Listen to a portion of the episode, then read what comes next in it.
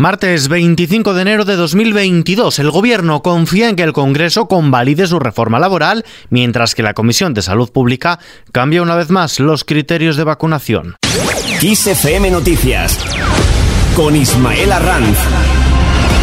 El gobierno insiste en que la reforma laboral está vigente. La ministra de Política Territorial y portavoz del gobierno, Isabel Rodríguez, ha recordado este martes que la reforma laboral está vigente puesto que ya se publicó en el Boletín Oficial del Estado a finales de diciembre y ha insistido en que el Ejecutivo solo contempla un escenario, el de su convalidación en el Congreso. El acuerdo está vigente, la norma está vigente, el trámite es el de convalidación el Gobierno reclama que se convalide en sus términos y no contemplamos otro escenario que no sea el del apoyo de la inmensa mayoría de los grupos parlamentarios a un acuerdo que ha sido ratificado por empresarios, sindicatos y que ha contado con la participación del Gobierno.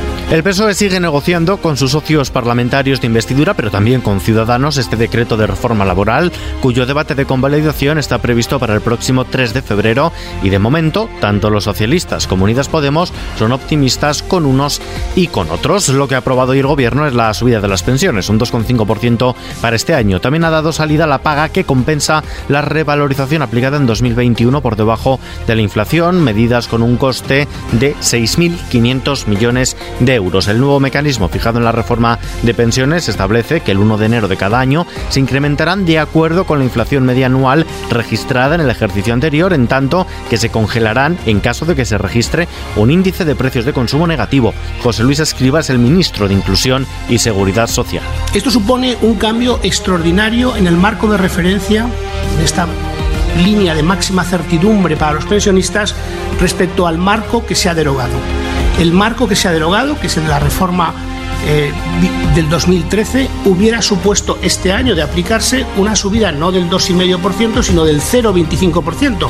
Ucrania refuerza su defensa. El ejército ucraniano está mejor preparado que en 2014 para hacer frente a una agresión desde Rusia, pero ante un eventual ataque espera reforzar más su defensa con las armas que le han enviado Estados Unidos y el Reino Unido y las que han autorizado Lituania, Letonia y Estonia. Desde Moscú, Rusia continúa pendiente de la respuesta por escrito que Washington y la Alianza Atlántica deben entregarle esta semana sobre las garantías de seguridad que exige para frenar la expansión de la OTAN, pero no afloja la presión y rechaza cualquier desescalada en Ucrania. El gobierno ha recalcado este martes que España es un país de paz y que mantener esa paz es tarea de todos ante la situación que se vive por la crisis de Ucrania y el malestar que ha expresado la embajada de Rusia por la posición española. Isabel Rodríguez, portavoz del gobierno. La solución es diplomacia.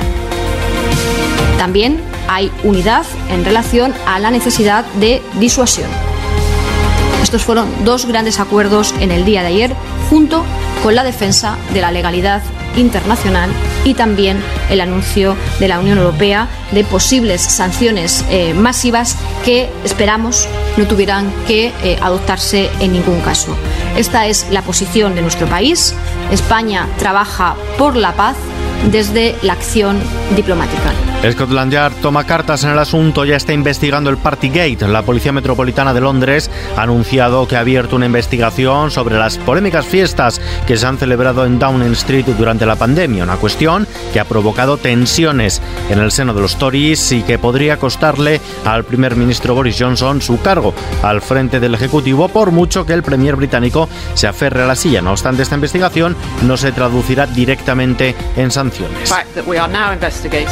El hecho que estamos investigando no significa necesariamente que se emitan avisos de sanciones fijas en todos los casos y para todas las personas involucradas, dice Cressida Dick, comisaria jefa de la Policía Metropolitana de Londres.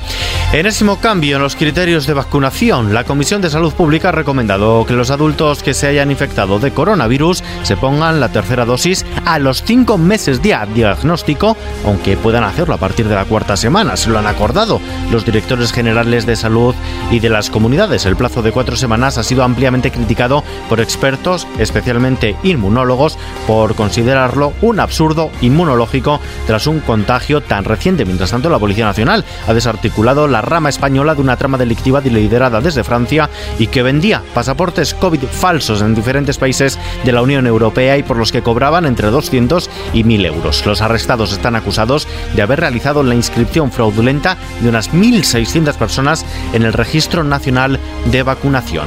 El área económica del Fondo Monetario rebaja la previsión de crecimiento. El FMI recorta del 4,9 al 4,4% la previsión de crecimiento mundial para 2022, medio punto menos que en su anterior cálculo. Fundamentalmente, esta rebaja se debe a la caída de las expectativas para las dos mayores economías del mundo, Estados Unidos y China. En el caso de España, las previsiones se mantienen en el 5,8% para 2022, aunque eso sí, de cara al año que viene, la economía española crecerá a un ritmo más bajo el aumento del PIB será del 3,8% en 2023. El gobierno ha destacado que las últimas presiones apuntan a España como la economía avanzada que más crecerá este año. Gonzalo García es el secretario de Estado de Economía. Estas previsiones confirman la solidez del actual ciclo expansivo que permitirán que España sea la economía más dinámica de la zona euro tanto en 2022 como en 2023. En este contexto, la bolsa española ha conseguido una subida del 0,73% este martes que le ha permitido acercarse a los 8.500 puntos a pesar de la caída de Wall Street. El IBEX 35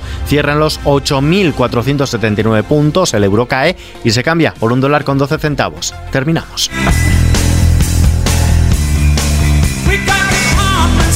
Esta canción podría salir del catálogo de Spotify, este Rocking in the Free World y todo el repertorio de Neil Young. El veterano cantante canadiense ha anunciado que se retirará de la plataforma de streaming si mantienen la difusión del podcast más popular de Estados Unidos, The Joe Rogan Experience, donde este cómico y presentador difunde teorías de la conspiración sobre el COVID y recomienda a niños y jóvenes no vacunarse. En un comunicado lo deja más que claro, pueden tener a Rogan o a Young, no a los dos. Días atrás, una carta firmada por 270 médicos y científicos estadounidenses advertía a Spotify de que estaba permitiendo la difusión de teorías que dañan la confianza pública en la investigación científica y en las recomendaciones sanitarias.